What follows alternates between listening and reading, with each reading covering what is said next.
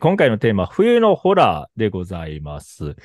えー一番初めにご紹介する映画のタイトルを、めぐみさん、お願いできますか、今回ね。ドドンやりますよ。はい。一つ目、シャイニングです。シャイニングでございます。ね。えーっと、はい。このレギュラーメンバーで喋るときにはね、えっ、と、お互いにどのシーンかっていうのを思い出すためにスライドを用意して、えーそれを見ながら3人でえ喋るように、あの、進行してますが、まあ、リスナーの皆さんにはね、えーちゃんとわかるように喋ろうと思ってます。はい。では、シャイニング、どんな映画か、まず、インターネットからの情報を拝借してご紹介しようと思います。シャイニング、1980年、スティーブン・キングの小説をスタンリー・キューブリック監督が映画化した名作ホラー。冬の間は豪雪で閉鎖されるホテルの管理人職を得た、えー小説家志望のジャック・トランスは妻のウェンディと心霊能力のある息子ダニーと共にホテルへやってくる。そのホテルではかつて精神に異常をきたした管理人が家族を惨殺するという事件が起きており、当初は何も気にしていなかったジャックも次第に邪悪な意志に飲み込まれていく。主演のジャック・ニコルソンが見せる狂気に満ちた怪演は見どころ。高い評価を受けた作品だが、内容が原作とかけ離れたため、キングがキューブリックキューブリック監督を批判したことでも知られる。119分、アメリカですね。シャイニングでございます。はい。えっとね、えーま、この映画の話をする前に、あの、LINE グループでね、えー見た見たみたいな話をね、事前にしておったんですよ。で、そうすると、めぐみさんはね、こ怖かったっていうふうにおっしゃったんですね。で、この人、僕はホラー体制がすごくある人なのかなと思っていたので、このね、あの、め、めぐみさんが怖いって思った、そのポイントはどこなのかなっていうのをね、ぜひ聞いてみたいと思います。あ、それから言い忘れました、大切なことを。え皆様、えー今回、ネタバレバリバリ入れます。ネタバレなしでは喋れない、これは。うんうん、なので、シャイニング、それからドクタースリープを、えーまだごらご覧になっていない方は、えーぜひ、えー見てから、このね、番組を聞いていただけると嬉しいです。その方が絶対面白いと思います。はい。そうですね。えーシャイニング。どういうところが、どうしようか。まずざっくり感想をひ一人ずつ言っていって、その後、あの、深掘りトークに入っていきましょうか。はい。そうですね。うん。僕からじゃあ喋ろうと思います。まず、シャイニングの話だけね。ドクタースリーパー後でいきますから。シャイニング、あーホラー映画の名作と歌われていて、僕はずっと見たことがなかったんです。今回初めて見まして、あのね、正直こ、あんまり怖くなかったんですよ。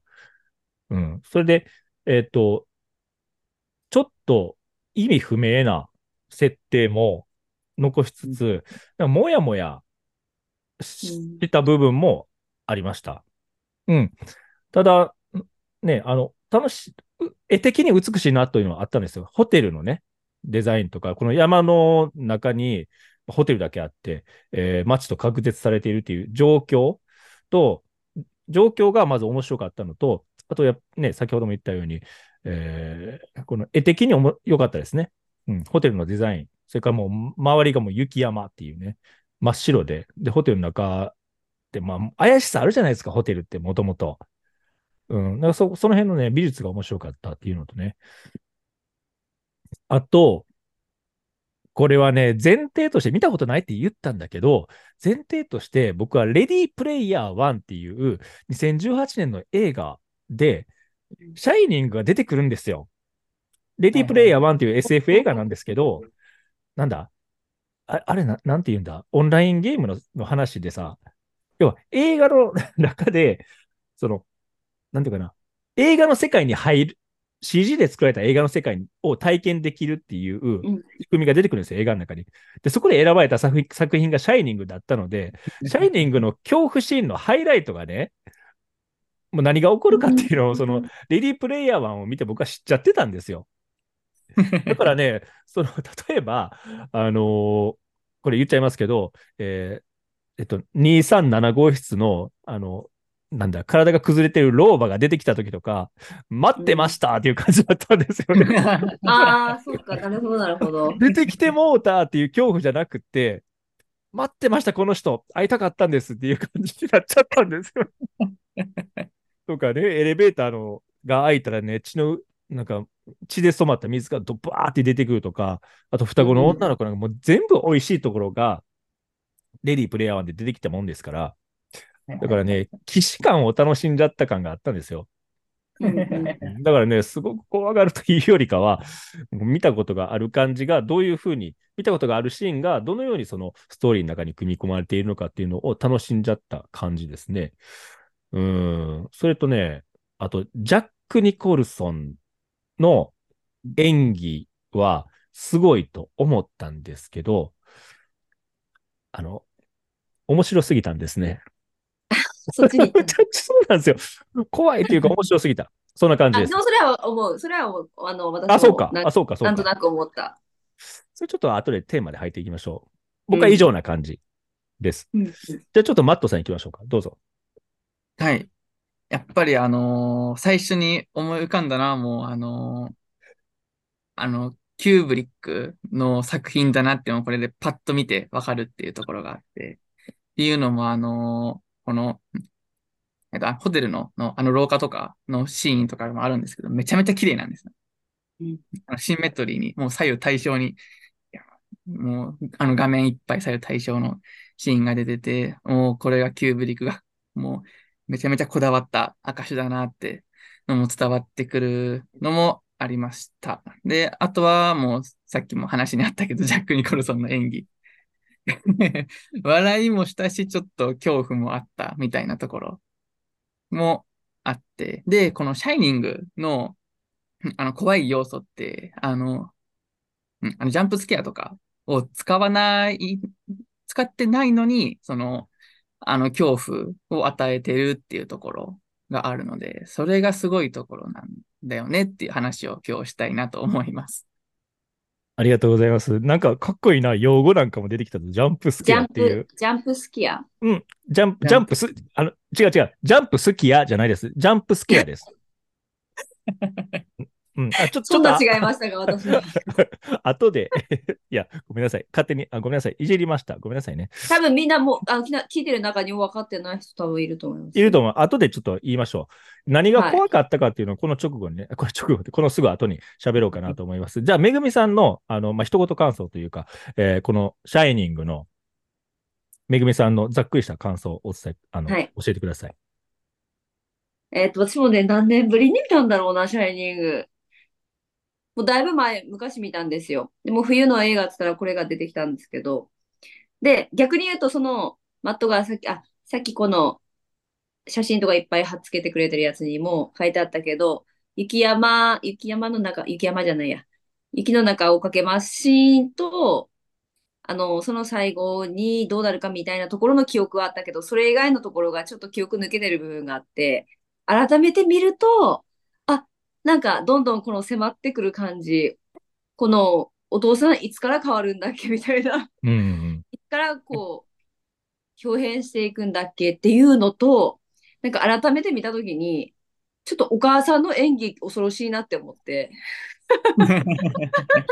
あの、いや、これすごい、まあ、じょ上手っていうか、あの、怖がり方がすごく上手っていうか、あとこの手の動きが私的にすごくこここういう感じの動きで逃げるんですけど私ちょっと今回お母さんにちょちょっと注目しちゃったっていうところがあって、お母さんのあの目ん玉がもうすっごい持ってそうなぐらいの そう不審なあの迫られ方っていうのはそれを私もなんかこうあの自分がそうされてるみたいな感じになっちゃって。で、えいつ来るっけあのシーン？みたいな感じで、ちょっと 見えながら見てたら来たみたいな、急に来たみたいな感じで、そう。あの、なるほど斧のね、有名な、うん。斧でこう、うん開けていくっていう、あのシーンがいつ来るかって思ってたら意外と早い段階で来たから結構びっくりして、私の中で。で、あ、意外と意外とこんなコンパクトな映画だったっけっていうのも同時に思いました。なるほど、うんなるほど。ありがとうございます。はいはい。では、その怖いポイントがね、それぞれの ところで、えーそれぞれの皆さんのトークから出てきたと思うので、えー怖かったところですね。うん、ちょっと喋ってみましょうか。怖かったところ。あのね、あの僕は大きく、ところどころありますよ、細かいのはね。細かいのはあるんだけれども、大きく2点ですね。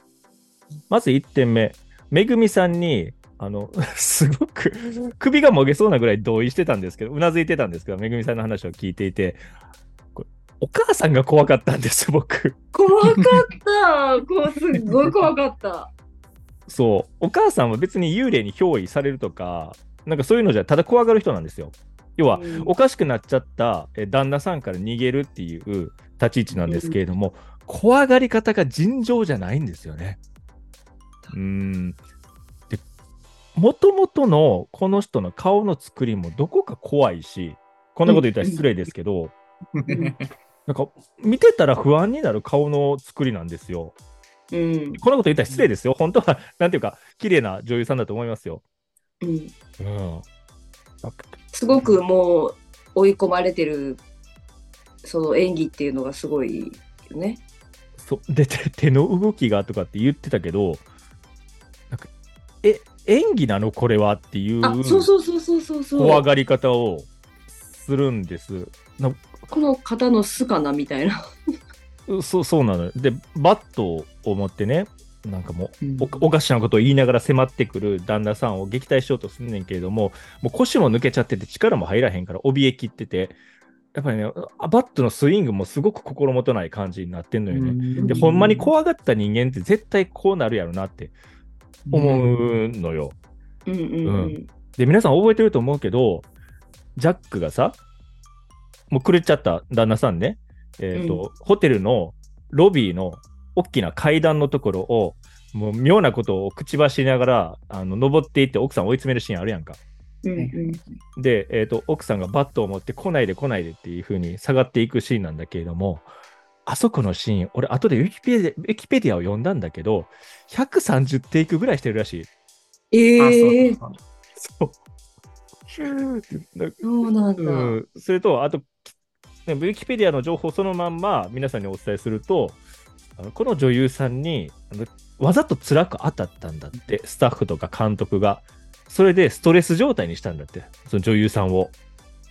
へえ。でストレスが高い状態にして、こののその恐怖演技を引き出したっていう逸話がある。うんで、何百、何130テイクとか、百何十テイクうんと、何回も何回も、そう、何回も。で、そうでその、あの、130テイクしても、もうカットして、で、あの、もう一回っていう風に、で、それを130回したんですけど、で、その、あの、理由を伝えないんですよね。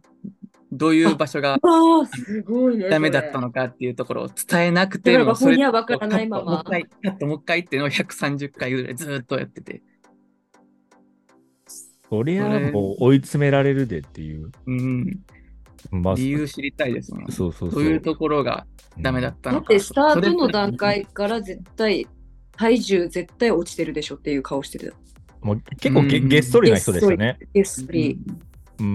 だからね、あのこのホテルに一家がね、まあ、お父さんが冬の間のか管理人みたいな感じで、要は住み込みですよ。ね、冬の間のうん5ヶ月間、ね、えっと雪で閉ざされるから、まあ、ホテルを温め続けないといけないっていう仕事をもらうんですよね。うん。で、家族ごと住んでくるんだけれども、もうその時点からお奥さんの様子がちょっと、なんかげっそりしてて、えどうした？みたいな。なんか家族問題あんの？まあ、ほ問題あるっぽいような描写もあるんですけど、この夫婦仲がね。うんうんだからね、もうそこから不安になって、なんていうかもう、賞をあげたいのは、あの、この奥さんかなっていう感じ。う んこの奥さんの怖がり方が尋常じゃないから、やっぱり、あこ本当に怖い目に遭ってるんだ、ここの人はっていう、共感みたいなところからね、僕はあの、あ、それを見て怖いなと思いました。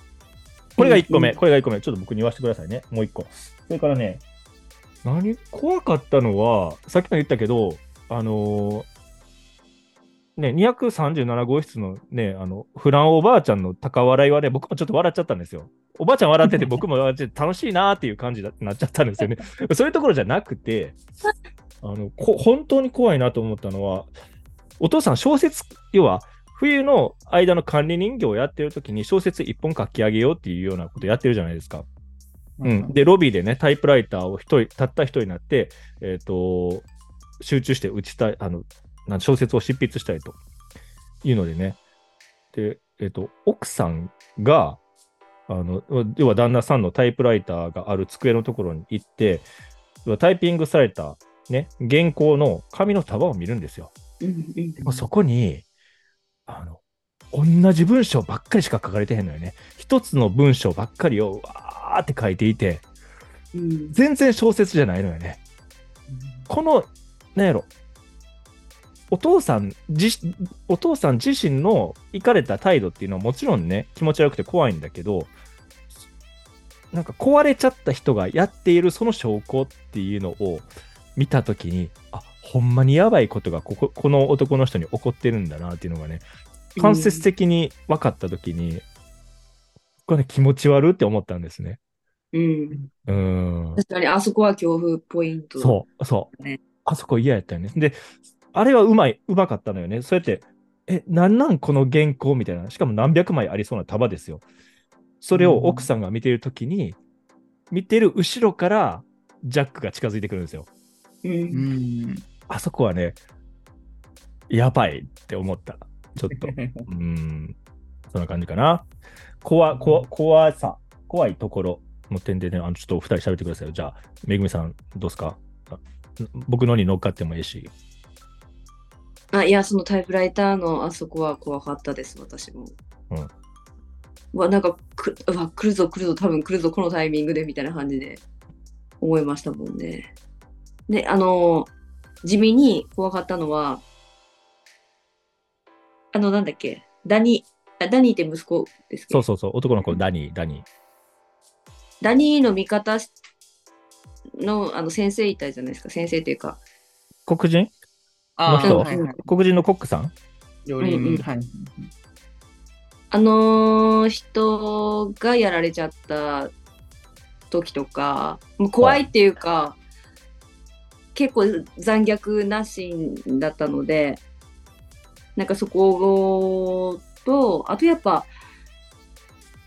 そう、あれだな、ダニーを外に出そうとして、でも自分はあの、勝手口のあそこから出れないっていうかトイレのところから出れない。えこれ出れたっけ出れなかったっけ？どうやってとりあえず逃げれたっけって私も記憶をたどりながらああでもやっぱ見れないじゃん。あ出れないじゃんみたいな。この後どうなるんだっけっていう時が結構怖かったです私はうん。あなたの記憶、便利だね。一回見たやつもを何回も楽しめるってことやん、それって。そうそうそうそうそうそう でどんどんどんどんあの部屋に入ってまあ、うんあのね斧で斧で扉をぶっ壊して部屋に入って、なんかすごくその時になんかノリノリな感じのあの入ってくるじゃないですか。ノリノリっていうかなんかどこにいるかなみたいな感じの。あジャックがね、お父さんがね。そうそうそうジャックが。もうあのシーンとか恐ろしいと思って。あでも世の中にこういう感じのひあるよなって思っちゃって。私すぐなんか世の中で起きそうな事件とかに結びつけちゃうんで。あなたには珍しい怖がり方だな。なんか、この世に怖いもんなんかないぜ、うふふみたいな感じで生きてるんかなと思ってました。だって生身の人間がしてるやつだから結構怖いなって思う。ゾンビでもないし。ゾンビとかクリーチャーは平気なんだ。うん。結構あの人がやリアルな人がっていう方が結構怖いですかね。なるほど。うん。そうすると、なんだ、悪魔が憑依するとか、し心霊ものってやっぱり怖いって思う方？あー心霊ものはなんか大丈夫あでもあれか人なんだけど。心霊ものなんですねうん。まあ、まあ、ゴーストがゴーストの形とって出てくるっていうよりかは、なんか、人がだんだん、人間に憑依する、うんうん。普通だった人がだんだんおかしくなってっちだってっちゃいますよっていうそれ。はちょっと怖いと思う方かななるほどね。ううんうんうんうんなるほどね。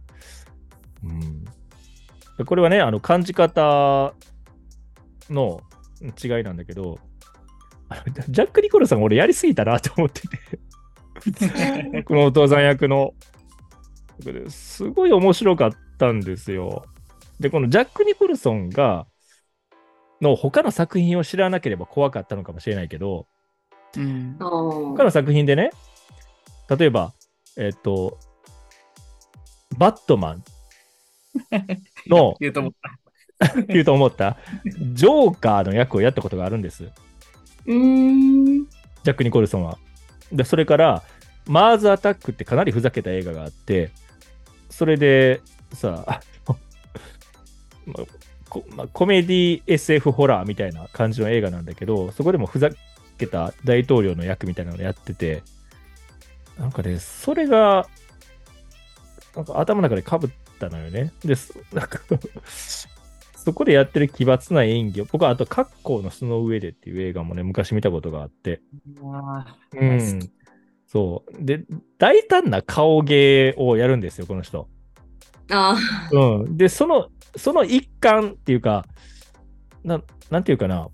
え、すごく言い方悪いけど、シャイニングの、あの、なんていうかな、亡霊、悪霊？亡霊、これの正体はね、明かされないんだけど、悪霊か亡霊か何かに取りつかれたジャック・ニコルソンの様子は、そのジャック・ニコルソン百面相のショーを見てるみたいだったんですよ、僕の中で。だからね、面白かったんですよね。これはこんな感じ方はちょっと違うと思うんだけどね、他の人と。僕はそうでしたね。いや、私は恐怖でしたよ、この顔が。はい。そうか。やっぱ、えうん、でもその感覚の人が多いんじゃないかな。名シーンって言われうん言われてるってことは。でも、マットさんにこれさ、ちょっとはいはい。聞きたかったんだけど、斧で扉を叩き割って、顔を覗かせてさ、なんやろ、誰々が来たよーみたいなうん。感じでうん。あ、そうそう、怖奥さんを怖がらせるシーンはいはいはい。が、ポスターの、なんか、うん絵面だったりするやん。はい。このシーン結構オマージュされてるなって思ってて、うんうんうん。あなた、ジョジョの奇妙な冒険好きでしょ、漫画の。はいはい。第3部のアレッシーっておったやん。覚えてる？アレッシーって誰だ？え、知らない？えエジプト、エジプトはいはいあの、エジプト編で、はいはい。えっと、ポルナレフを、はいはい。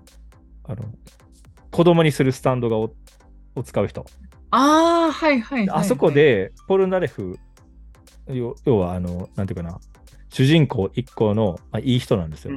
ポルナレフっていう人を、えー子供にしちゃう能力を持っている人で、それをどだんだんだんだん部屋の奥の方に追い詰めていくときに、あの、斧を持ってるんですよね。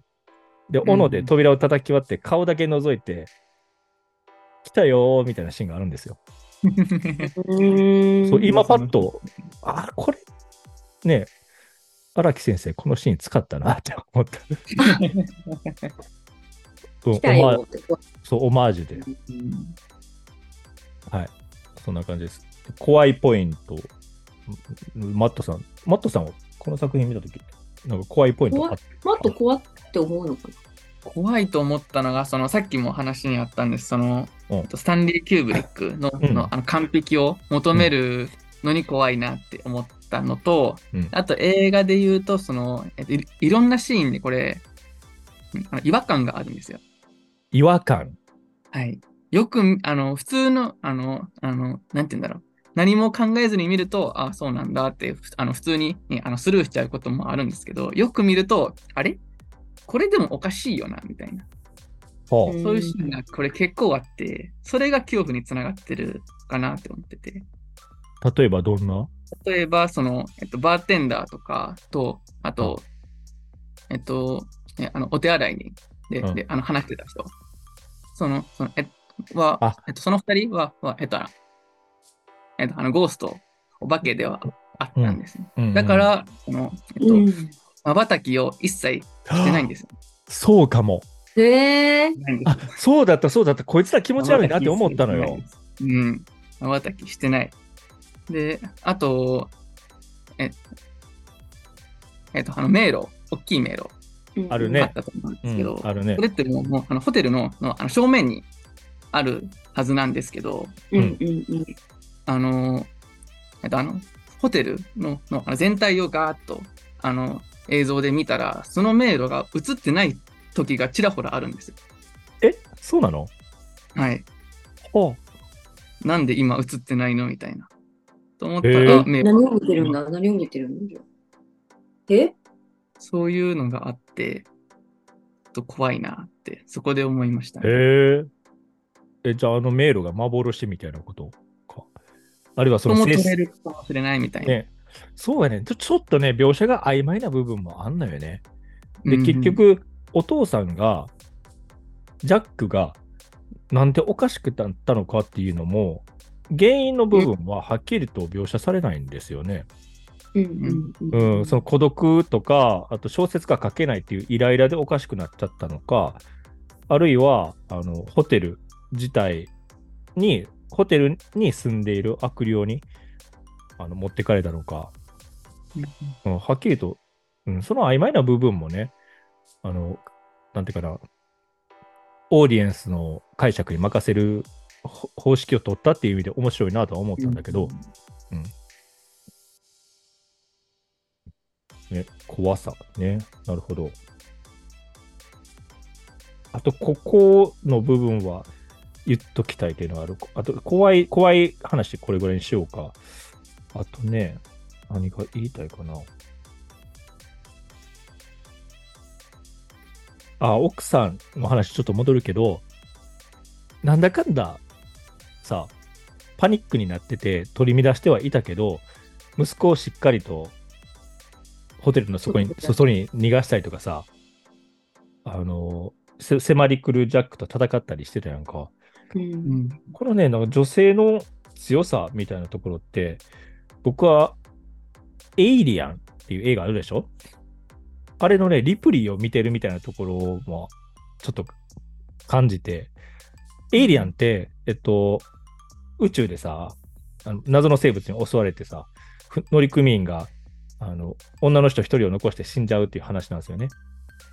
うん。で、その宇宙生物と女性一人で戦うっていう映画ではあるんだけど、まあ、そこで強調されているのは、あの、女性の強さっていうか、うん。うん。だからね、それの片鱗もちょっと感じた部分があって、やっぱりその、い弱い立ち位置、要は結構強権的な、強権っていうのは な、なんだろう、家族に対して強く当たるようなお父さんだったわけやん。アル中やし、あの自己中やし、うん、でもその弱い立ち位置に、ななんていうかな、立たされていた女性が、あの命のきの危険を感じた危機的な状況で、なんていうやろう、自分で切り開いていくみたいなところが見ててね、僕はちょっと爽やかだったんですよ。で、最終的に生き残るやんか、それで。うんうん、あの起点というか。だから、それはね、あの、見てて、僕はね、スカッとしたというか、うん、あの、良かったところです。うん、そうだねだ。からなんかあの、あそこで逆に殺されてないっていうところが、そお母さんがちゃんと残っとく必要があったんだろうなとか、なんか。う。うん、うん、そうだね。うんうんでもなんで最後のこの写真のうん今載せてくれてるやつにあるけど、なんでこの最後変な顔で死ん死んだんだろうって。と変な顔で。変な顔でし、変な顔で死のうとしたんじゃなくて、これ、めぐみさんが何のことを言ってるかというと、えっと、どのように事件が解決したかっていうところやんね。えー迷路に、先ほど言及があった迷路に迷い込んで、要は垣根で作っている、ちょっとなんか、なんて言うんだろう。遊びも、エンタメ目的で作った、あの、おしゃれ迷路みたいなのがあるんですよ。垣根で作ったね。で、そこに、えっ、と、ダニー、息子さんのダニーがね、えっ、と、そこに逃げ込んで、で、うまくその父親を巻くことに成功するんですよ。うん。で、えっ、と、ダニーは迷路から脱出脱出することができて、えっ、と、ジャックは迷路から脱出できなかったので、あのー翌朝になって投資してたっていう、その時の顔のことを言ってるんですが、まあ、そのその顔がね、なんか面白いんですよね。全然、ここだけ最後なんかめっちゃパロディみたいな感じで出てくる。でもここふざけるところじゃないなくて真剣にやってるんだろうけど、ジャック・ニコルソンがこれやると面白いのよね。いや、めっちゃ面白い。面白くない？これ？これ和むよな。うん。それか最後雑だったんかなって思っちゃったけど。雑って。これは、これ怖くないよな。面白いよな。面白いっていや、僕はね、面白いと思っちゃうんですよ。だから、あの、僕の中では、ね、えっ、と、ジャック・ニコルソンの百面相の楽しい一つ。で なんですよね。いやー、これはなんか最後笑っちゃいましたね、う私は。ん。そう、面白かったよ。これは。こうママちゃんと、ちゃんとってじゃないや。こうママ本当に投資したんだよそうね。、うん、投資、投資して、まあ、事件、ね、事件は解決したっていうか、うん。そうだね。そうやけど、まあ、事件解決したっていうか、やっぱり最後、曖昧な、あの、終わり方だったんですよ。うんでどのように終わったかというと、えっ、と、一番最後ね、無人になったホテルの中で、えーエレベ、エレベーターホールに貼られてるのか、ロビーに貼られてるのか忘れたけど、写真、なんか、パーティーの集合写真があるんですよね。で、そこの一番前のところに、このジャックの姿があんのよね。はるか前、うん昔に撮られたはずの写真やのに。うん。外で死んでるはずのジャックがなんで写真の中におんねんっていうのは、謎めいてるなと思っていて。うん。うん。これはね、うんあのーやっぱり原作を読んでいれば、何が起こったかっていうのは、あの、ちょっと予想ができるような描写なんじゃないかなと思っている。うん。うんとね、原作と映画版がだいぶ違うから、原作者のスティーブン・キングがうん。お起こったっていうような、ね、えっ、と、インターネットの情報をね、先ほどお伝えしたんだけど、原作ではより、なんかホホテル自体が呪われてるっていうか、ホテルがなんやろ。呪われた、ホテル自体が妖怪みたいな。ホテル自体が亡霊みたいな立ち位置うん。なのよね。うん。だから、そのほ、呪われたホテルに最終的にに取り込まれて飲み込まれたみたいな描写なんじゃないかなっていうふうに。うん、写真の中に最後出てきたってことはね。うんうんううんん。うーん、なるほど。うん。うんなんかそうなんじゃないかなっていう気はした。うんちょっとね、最後の写真うんは、多分その、えっと、ジャックの前世とか、そこら辺なん前だから世、はい。なんですよ。え、繰り返？結局、昔から管理人だったんですよ、ジャックは。へーえ、じゃあ、で、繰り返してるってこと？そうです、そうです。ほうほうほうほう。おーあ、そうなんだ。僕はそういう解釈をしました。ああ、なるほどね。なに、何その、映画、映画いっぱい見、見てる人っぽい解釈だな。おインインテリな解釈やな。へえ、なるほどね。うんそうですね。で、あと、その、シャイニングって、その、119分のと144分かの、2つのバージョンがあるんですけど、僕、その144本の方の、北米版の方の見たんですよ。うん。で、プそそのシーンだとプラス20分か30分追加されてるよっていうのを見て、そっちを見たんですけど、あの、その、昔に見た119分のやつを忘れてたので、どのシーンが追加されてるのかがわかんなかった。え、きああ結局わからんかった？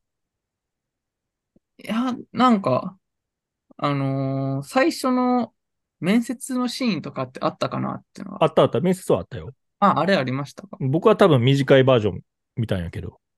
あ、本当ですか？うん。でも配信であるのは多分144分のなんですよ。うん僕は、いや、2時間半見た気がするな。アマプラで。じゃあそれが144本のですね。あ、そうなんだ。なんか、いや、100、通のは機械、機械いい感じだ119だった気がするんよな。あ、本当ですか？うんうんうん。まあまあ、どうや、どうだったのかな？私認119。あ、そう。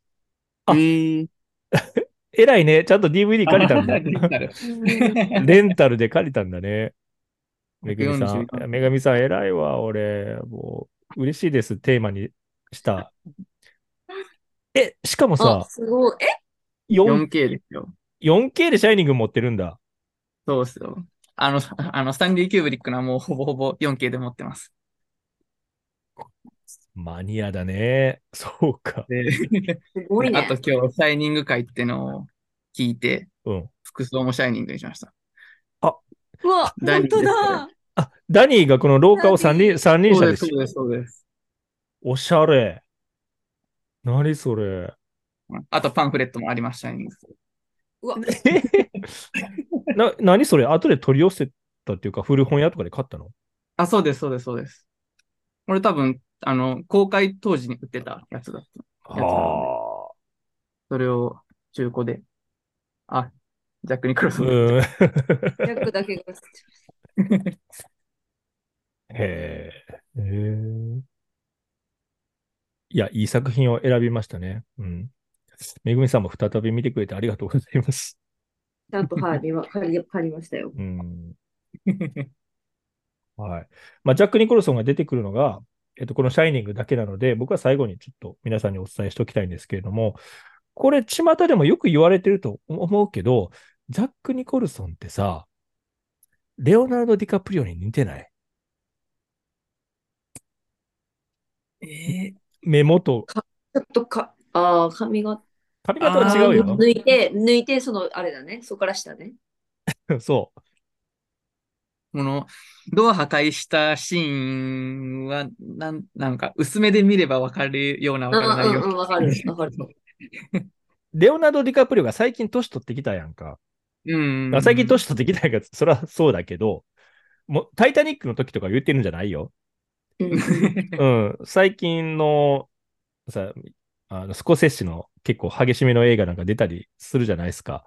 うんうん、でもああいうの見てると、ジャック・ニコルソンに見えてくるのよね。で、リメイク、しかも結構激しい演技もできるやん。うん。あの、お薬やっちゃったりするような演技とか、うんうん。そういうそういうの結構好んで選ぶじゃないですか、ディカプリオってうん。で、リシャイニングのリメイクがあるんならば、このね、ジャック、お父さんの役はレオナルド・ディカプリオがやったらう結構うね、うまいことやるんじゃないかなと思うんですよね。でもやっぱり笑っちゃいそうな気がする。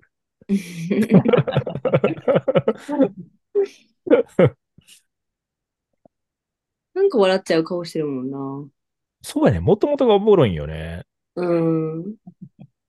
だってもう、いかにもなんかやりそうな感じの顔してるから、ね、もう狂い始めた時に、ほら来たほら来たぞみたいな感じで、俺は拍手をしたくなっちゃったのよ。ね、本当に。まあそういう楽私しみ。とかなんで、私とかなんでこの二人は結婚したのかなって思いながら見た。それはね、まああ確かに。いろいろあるんやろな、きっとな。そうどうなんでこの二人が、この奥さんがこの人と一緒になろうと思ったのかなとか言っていろいろ考える。だからそういう読み方をすると、奥さんの方もちょっと、やっぱりも問題があったりするのかもしれないね。うんううんん。そういう人しか好きになれないとか、うんう。ん、うんやっぱり、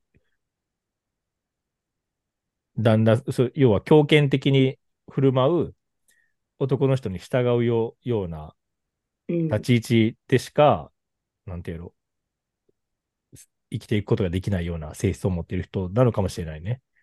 うんうんもしかするとね、うん、か家族自体の問題っていうのももしかしたらうっすらあるかもしれない。うんか家庭内暴力みたいな描写もちょっとあったやん。ダニーがさ、一度、ジャックの振る舞いによって怪我したことがあるとか、うん。うんそういうのもね、ちらっとありましたね。シャイニング、そんな感じ？シャイニングでもまだなんかもう一回見ようかなと思う。え？お、まあ、チャレンジャーだな。え、なんか面白い。え、普通に、でも、トータルで見たら面白かった。怖くて面白かった。うん。謎で、特にそれこそ、うん。次の作品の話、うん。あ、次の作品見たらなおさら思った。あ、そうかもね。そうかもね。うん。うん。謎めいたところをね、結構散りばめられてるんですよ。お化けがいっぱい出、出だしたタイミングがあって、その時になんか、犬男みたいなのも出てこんかった。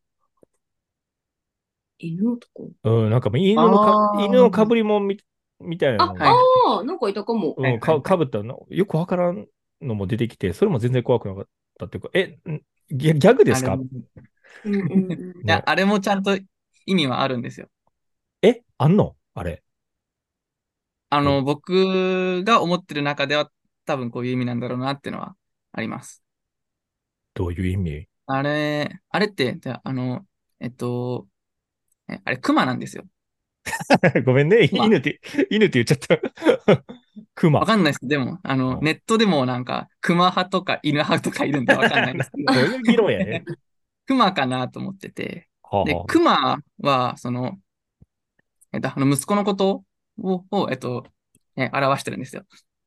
ダニーのことを表してて。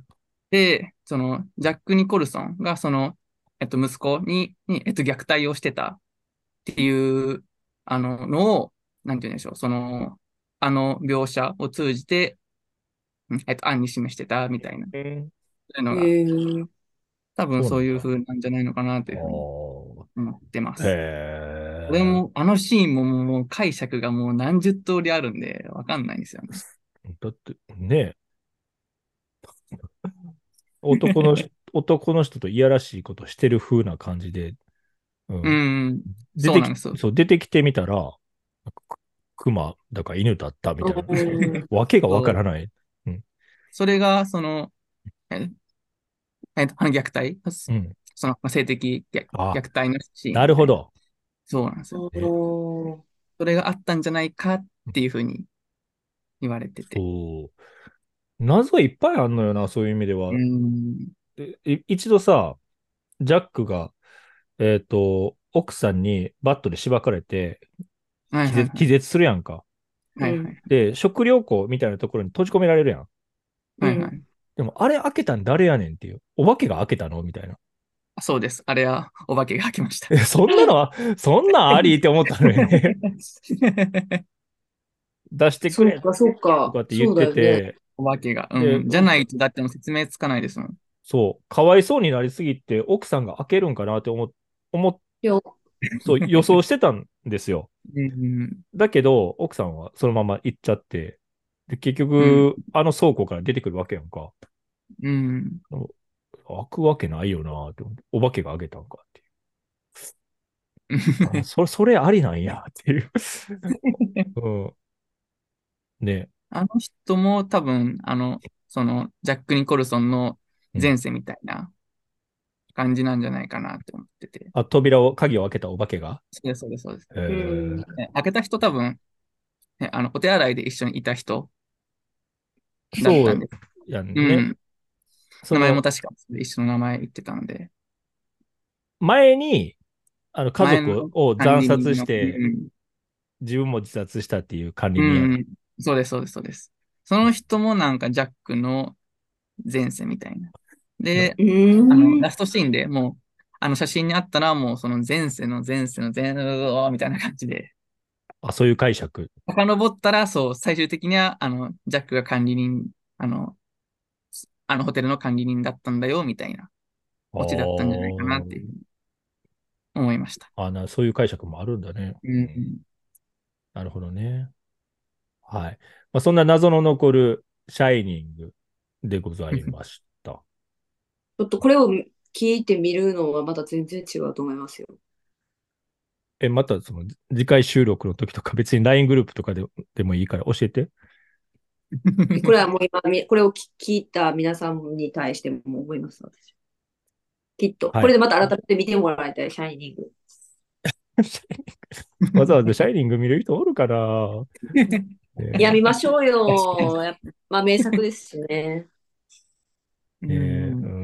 でもまあ割と僕の中では、まあ重い空気はあったけど、ホラーとしてはソフトやったかな。割と平気だった自分がね、い やまあ面白いって感じちゃった部分があるから仕方がないんだけど、割と平気だった自分にびっくりしてるんですよね。